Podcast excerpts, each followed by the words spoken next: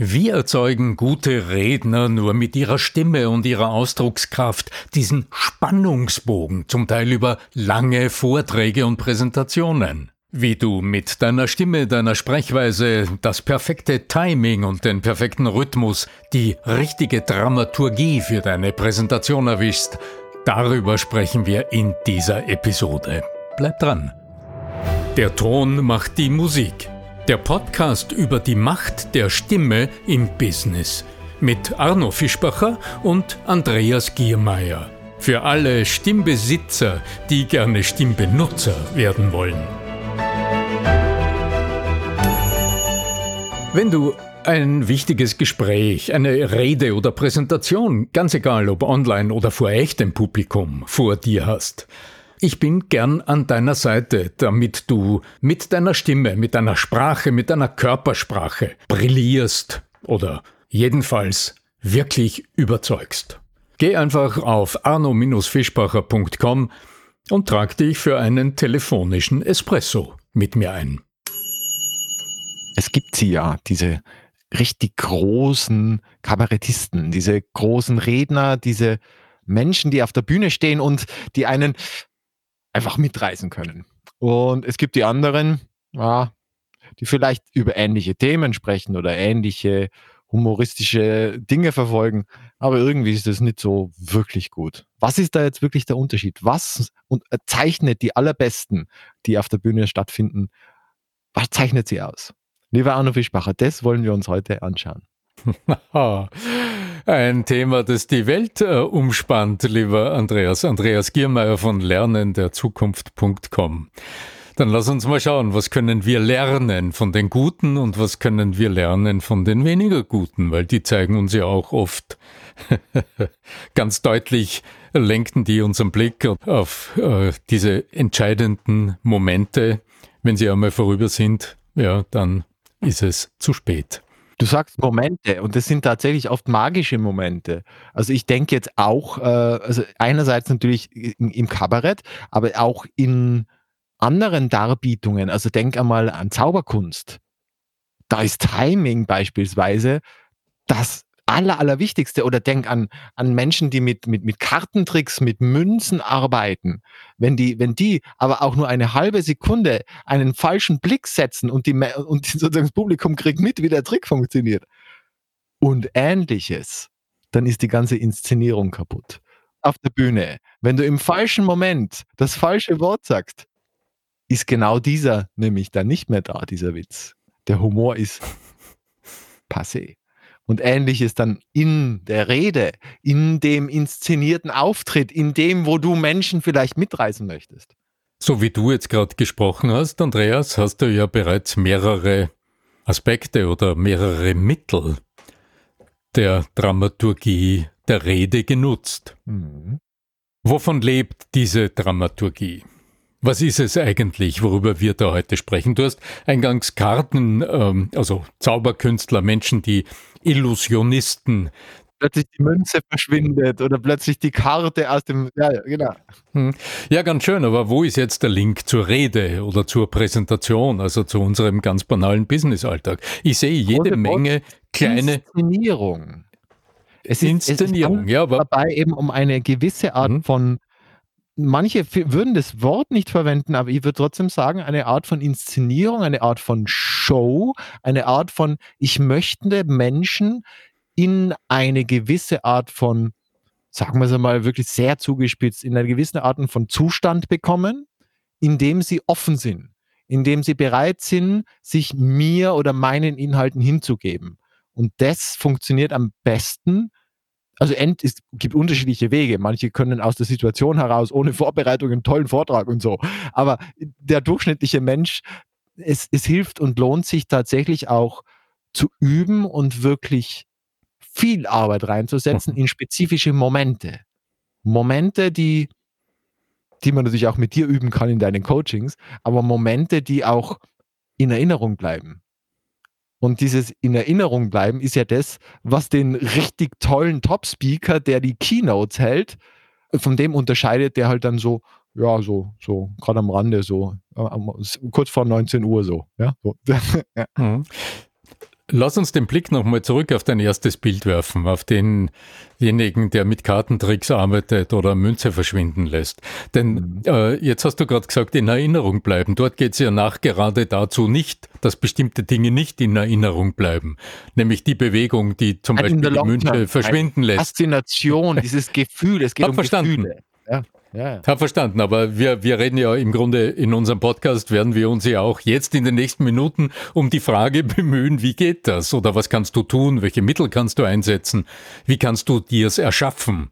Was kannst du tun, damit am Ende etwas als Inszenierung wirkt? Weil die Inszenierung ist ja dann das, genau. diese Magie ist ja dann das Ganze, das uns als, als Erlebnis mit so einem Gesamtbild in Erinnerung bleibt, aber aus vielen, vielen kleinen Momenten, aus vielen Akzenten und aus äh, vielen Sekunden besteht, in denen manche Dinge uns nicht bewusst gemacht werden und auf andere die Aufmerksamkeit gelenkt wird. Also ein Aspekt oder ein Stichwort, das mir als allererstes durch den Kopf geht, auch jetzt während du erzählt hast, das ist wie lenke ich die Aufmerksamkeit? Denn nehmen wir ein ganz banales Element der Rhythmisierung eines Vortrags. Also der Rhythmus, was heißt das eigentlich? Naja, das ist das Geschehen in der Zeit. Jetzt gibt es ja unterschiedliche Rhythmen, das kannst du durchaus jetzt musikalisch denken. Es gibt ewig sich wiederholende Rhythmen, die einen gewissen Drive erzeugen. Es gibt Rhythmen, die dann plötzlich eine Pause machen und weitergehen. Also das Geschehen in der Zeit. Das heißt, das, was danach kommt, wird das durch das, was davor ist, entweder interessant oder langweilig. Mhm. So, also im Grunde ist die gezielt eingesetzte Sprechpause bereits ein unglaublich wesentliches zentrales Element der Rhythmisierung und letztlich auch der Dramaturgie. Denn erst diese kleine Pause erlaubt dir dann, nachzudenken, wie soll es weitergehen. Also, das gibt dir die Entscheidungsmöglichkeit, ob du im selben Rhythmus, in dem du vorher gesprochen hast, nach der Pause weitersprichst, oder ob du den Rhythmus, mit dem du begonnen hast, nach so einer kurzen Pause brichst mm. und dadurch Akzente setzt. Wie geht das? Naja, mit der Stimme alleine wirst du es nicht erzeugen. Da sind wir wieder bei unserem Grundsatz, den du neulich so, so fein äh, selbst auf den Punkt gebracht hast. Alles, was du sagst, was man von dir hört, ist immer das Ergebnis deiner Bewegungsmuster, das Ergebnis deiner Körpersprache. Also dein körperlicher Rhythmus erzeugt den Rhythmus des akustischen Outputs. Wenn ich jetzt so spreche, als würde ich eine große Rolle vor mir herrollen in einem unendlichen Rhythmus, dann kommt das, was aus meinem Mund herauskommt, genauso an die Ohren meiner Zuhörer. Also ohne dieses Bewegungsmuster wird der Ton meiner Stimme oder die Sprechweise nie funktionieren. Das wäre also eine allereinfache, allererste Übung. Mhm. Dass du einfach mal schaust, wie kannst du mit deinen Bewegungsmustern Dinge akzentuieren. Das kannst du mit dir selbst tun. Du hältst eine Zwiesprache mit dir selbst, sagst, lieber Andreas. Mhm. Und dabei akzentuierst du das, was du sagst, einmal mit immer derselben hackenden Bewegung. Danach nimmst du eine andere Bewegung und sprichst weiter, während du jetzt wieder zurückgehst auf das ursprüngliche und dann wieder den zweiten Bewegungsrhythmus hörbar machst. Dann hast du dir bereits ein Repertoire angelegt und hast verstanden, wie du durch deine Bewegungen, durch deine Gesten rhythmisierst. Das sind so kleine, im Grunde sind das Fingerübungen, die mhm. du, äh, wenn du dich mit der Bühne, also mit dem vor Menschen stehen und sprechen, mit Menschen sprechen, dem Publikum sprechen, beschäftigst, äh, Ja, wo du dich relativ schnell wiederfinden wirst in sehr, sehr einfachen Praxisübungen. Das wäre zum Beispiel eine. Und es, es, es kann ja auch als, als Tool dienen, tatsächlich als Werkzeug in Übergängen.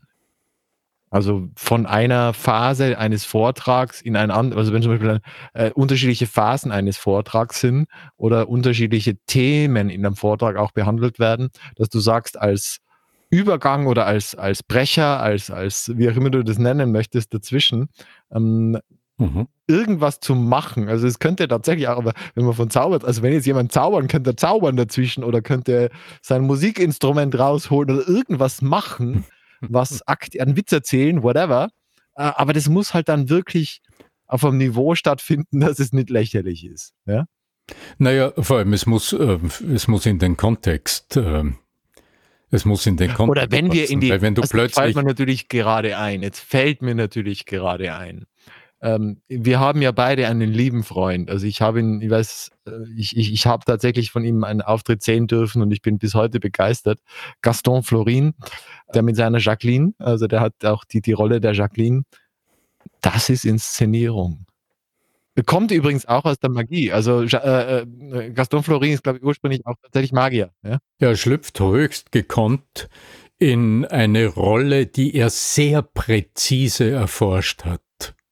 Mhm. Mhm. Das ist im Grunde die Kunst des Rollenentwickelns, also diese feinen Details herausarbeiten, wo oft nur eine kleine Handbewegung oder irgendeine Bewegung des Körpers quasi typisch für das Umsteigen in eine andere Rolle sein kann. Mhm. Du hast vorhin von dem Gesamtablauf gesprochen und hast das Wort Dramaturgie verwendet. Ich denke immer, ich möchte es gerne ein bisschen herunterbrechen auch für äh, dich, wenn du zuhörst jetzt im Podcast und jetzt vielleicht nicht einen großen, glänzenden Redeauftritt vor dir hast, wo du in verschiedene Rollen schlüpfst, sondern einfach irgendein Sachthema hast und du willst in, sagen wir, sieben Minuten dieses Sachthema ordentlich äh, präsentieren und willst aber dabei deine Zuhörer ja hineinsaugen ins Thema. Du willst sie interessieren, du willst sie neugierig machen, du willst sie involvieren. Eine sehr einfache Methode, dir mal zu vergegenwärtigen, wie der dramaturgische Ablauf von so einer 7-10 Minuten Präsentation sein könnte. Dann nimm dir ein Blatt Papier und zeichne dir eine waagrechte Linie auf das Papier. Das wäre jetzt praktisch links der Beginn und rechts das Ende deiner sieben Minuten. Und jetzt stell dir mal vor, du würdest so sprechen, wie diese Linie gerade da liegt. Du beginnst zu sprechen und im selben Rhythmus geht's immer weiter und dann sprichst du und dann sprichst du weiter und im selben Rhythmus geht's weiter bis zum Ende. Ja? Selbst wenn ich jetzt nur sieben Sekunden lang so spreche, bin ich innerlich schon eingeschlafen. Dann wirst du sehen, aha, das ergibt keine Dramaturgie. Wie wär's denn, wenn du dir am Anfang einen Akzent markierst? Also irgendetwas, mal dir irgendwas hin, mal dir ein Ausrufezeichen hin oder irgendetwas, was den Anfang markiert. Sodass du am Anfang, zu Beginn deiner Präsentation, die Aufmerksamkeit deiner Zuhörer ungeteilt erhältst. Wie geht's jetzt weiter? Jetzt hast du am Anfang einen deutlichen Akzent gesetzt. Ich habe mir jetzt zwei Rufzeichen hergemalt und so einen Kreis herumgezogen. Ein starker Akzent. Mhm. Wenn du jetzt auf demselben hohen Niveau wieder weitersprechen würdest, wäre es letztlich auf hohem Niveau wieder gleichförmig. Drum, nach diesem ersten Eckakzent kannst du dann ruhig, ruhig beginnen. Du kannst also jetzt nach dem ersten Akzent mal ins Thema einsteigen und mal die erste grundlegende Frage fragen und so weiter. So, aber von dort weg könntest du dir jetzt so einen langsam ansteigenden Spannungsbogen denken? Weil du eine kluge Frage nach der anderen stellst und beantwortest und im Grunde immer näher zu dem Punkt kommst, wo es den Kulminationspunkt, also das geben sollte, wo deine ganze Präsentation hinläuft. Was immer es ist. ja. deine Idee, wie es zu lösen ist oder die beiden Lösungsmöglichkeiten, die ihr im Team erarbeitet habt. Also Kulminationspunkt in anderen Zusammenhängen kenne ich, ja. Also Vorspiel und so weiter. Also, naja, aber im Grunde brauchst du bei so einer Präsentation eine ansteigende Spannung ja, damit es nicht gleichförmig ist. Ja? Und gerade bei einer kurzen Präsentation wird es durch eine Abfolge von klugen Fragen, wo eine Frage die andere ergibt und jetzt entsteht Spannung. Aber wenn das so ist, wie ist dann das? Und wenn wir jetzt über das sprechen und das geklärt ist, wie gehen wir aber dann mit dem um, das dann auftaucht? Dann merkst du schon, da steigt die Spannung. Du baust also Spannung auf und irgendwann wird der Zeitpunkt kommen, wo du dann sagst, okay, jetzt haben wir das alles besprochen. Wie tun wir dann diesen berühmten, konkreten nächsten Schritt? Und dann hast du einen Schlusspunkt gesetzt und hast die ansteigende Spannung nach einem kurzen Moment des Innehaltens quasi zum Maximum gebracht, um dann deinen Zuhörern, Kollegen, Kolleginnen, Vorgesetzten, wer immer ist es, auf den Zahn zu fühlen, um dann zu schauen, okay, wie geht's jetzt weiter? Was ist der nächste Schritt? Hm. Dann hättest du einen sehr einfachen Spannungsbogen aufgebaut. Und ich empfehle wirklich, sich ab und zu so etwas einfach mit einem Stift auf dem Blatt Papier in deiner Art und Weise grafisch darzustellen. Also mal dir es hin. Zeichne die mit ein paar Strichen, mal dir es aufs Papier. Ja? Das wird jeder und jede ein bisschen anders tun, sodass du eine bildliche Vorstellung hast, mhm. wie du von A nach B kommst und welche Schritte dazu dienen könnten, um die Spannung auch steigen zu lassen, steigen zu lassen, steigen zu lassen und die Energie, die sich dann aufbaut, zu nützen für diesen letzten Schritt, der manchmal möge es so sein, dann in einer Handlungsaufforderung endet. Du hast übrigens, Andreas, noch einen Punkt angesprochen, der mich persönlich sehr interessiert. Denn jetzt haben wir über Dramaturgie gesprochen, also über einen großen Bogen über Framework, diese Minuten ja. des Sprechens. Ja, genau. Ein ja, Framework, also würde ich sagen. Ein Rahmen, eine Rahmen, ja, ein Rahmen äh, Konstruktion, ja. ja. Sodass du, wenn du beginnst, auch schon weißt, wohin es gehen wird. Also auch wieder von, der, von deiner mentalen Ausrichtung beim Sprechen sprichst du dann nicht von einem Satz zum anderen, das wird immer ein bisschen gleichförmig werden, sondern wenn du beginnst, dann hast du schon eine Idee, wo die anderen hingelangt sein werden, wenn du endest. Mhm. Und das wird dich körpersprachlich in eine ganz andere Spannung bringen. Was das Timing beim Sprechen betrifft, sehe ich allerdings noch zwei Spitzfindigkeiten. Du hast an, anfangs das Stichwort Kabarett, Kabarett äh, geliefert. Und Kabarettisten tun etwas, die Guten, die tun etwas ganz Interessantes, etwas, was ich im normalen Training, im Coaching meinen Kunden gar nicht empfehlen würde. Sie provozieren in uns eine Reaktion. Sie sagen einen Satz, der in uns eine Reaktion bringt. Die Sonne scheint jeden Tag. Sagen wir mal, nehmen wir mal so einen Satz. Die Sonne scheint jeden Tag. Und in der normalen Redesituation würdest du nach so einem Satz dem Publikum kurz Zeit geben, zu verstehen und innerlich das Gesagte zu quittieren nach der berühmten Dreierregel. Das erste im Zuhörer ist Sprachverstehen, also da wird mal verstanden, rein von den Worten her, was hat er gesagt. Wenn das geschehen ist, dann schaut das Gehirn, ob auch genügend Zeit ist für den nächsten Schritt. Der zweite Schritt wäre dann das Konnotieren, also das Verknüpfen mit dem, was in uns vorrätig ist im Zusammenhang mit, dass die Sonne jeden Tag scheint. Ja? Mhm, mhm. Weiß ich da was davon? Hat es irgendeinen emotionalen Gehalt? Tut das was mit mir? Weiß ich da was darüber? Und wenn der Groschen fällt, dann gibt es im Menschen immer eine körperliche Reaktion. Mhm. Das ist ein kleiner, ja genau, so wie bei dir jetzt. Ein, mhm, ja. Und ich sehe dich ja am Bildschirm hier bei unserer Aufnahme. Andreas, äh, dein Kopf hat sich ein bisschen von oben nach unten bewegt. Mhm, ja, also man nickt's ab. Genau. Und äh, dir als Rednerin, als Redner würde ich ohne weiteres empfehlen, warte diese Reaktion ab. Das ist ja auch das Heikle, weil beim normalen mitteleuropäischen äh, Publikum kriegst du das nicht im Vortragssaal. Und das ist ja das, wir haben oft darüber gesprochen, was Menschen beim Sprechen beschleunigt. Weil jetzt sind wir verunsichert, das erzeugt Widersprechdruck, darum werden die Pausen immer noch kürzer und als Publikum habe ich immer weniger Zeit, genau diese Reaktion zu zeigen.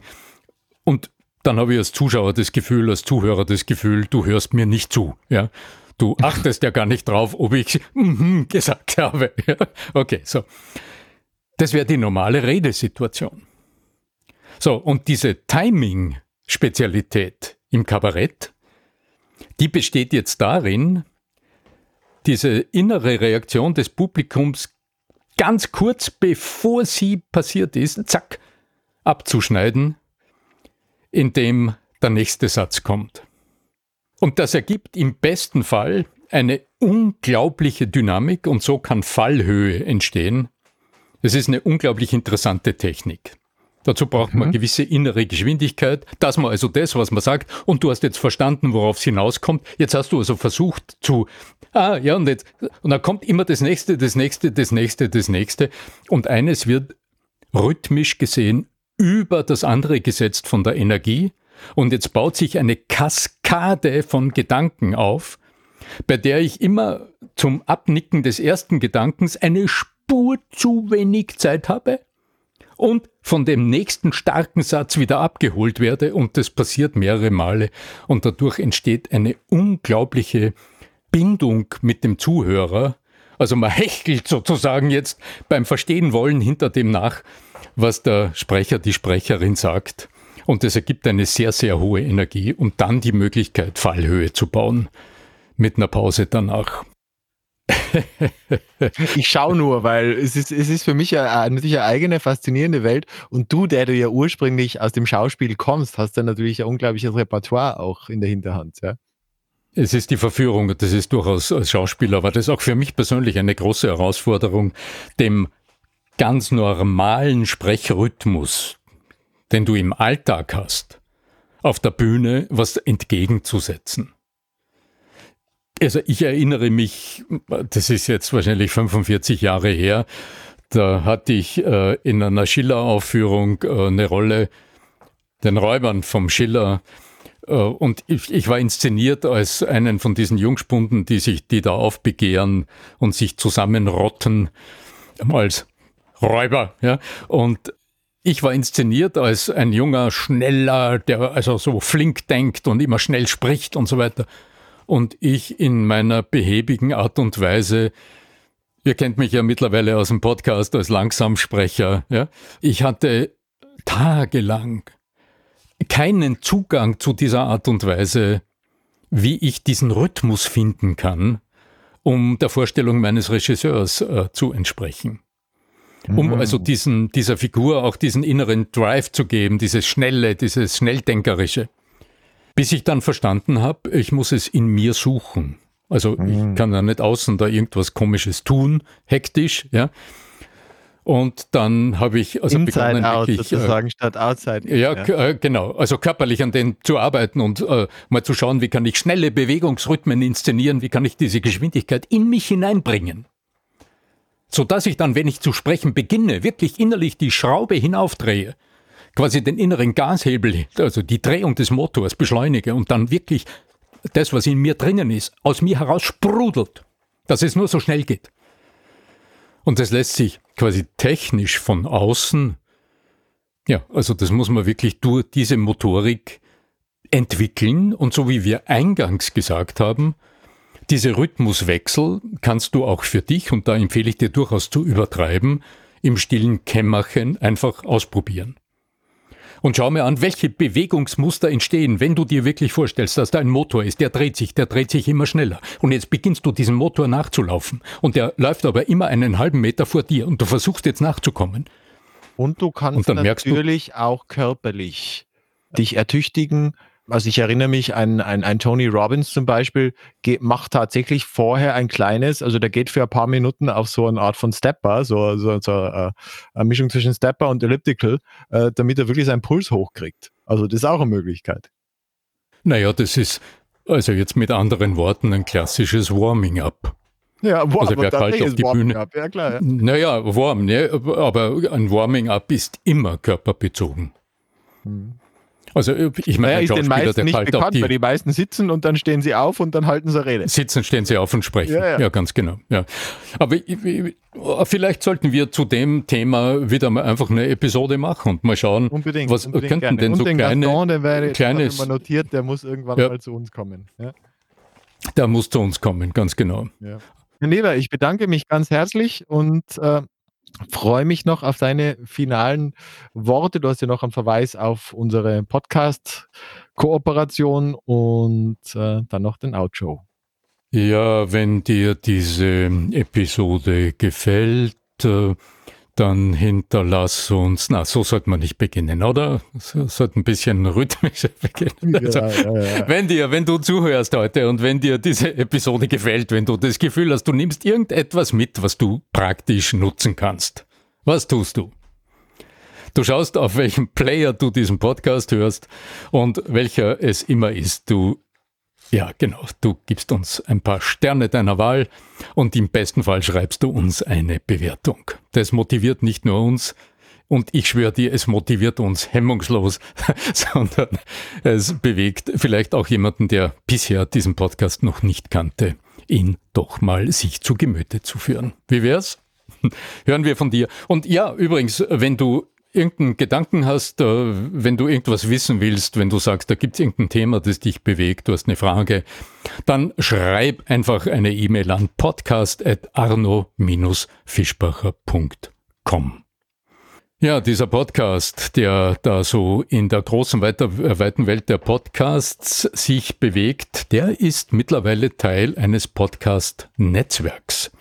Missing Link heißt dieses Netzwerk sitzt in Wien nebenbei und dort findest du auch Podcasts wie Erklär mir die Welt, den ganz offen gesagt Podcast, den Kurier Daily Podcast und wer uns öfter hört, der weiß, da gibt es auch den Profil Podcast. Genau.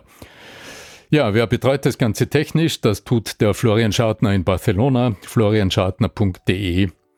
Was bleibt mir noch zu sagen? Bleib uns gewogen. Hör wieder rein bei uns. Ich freue mich auf ein Wiederhören. Möge die Macht der Stimme mit dir sein. Dein Arno Fischbacher.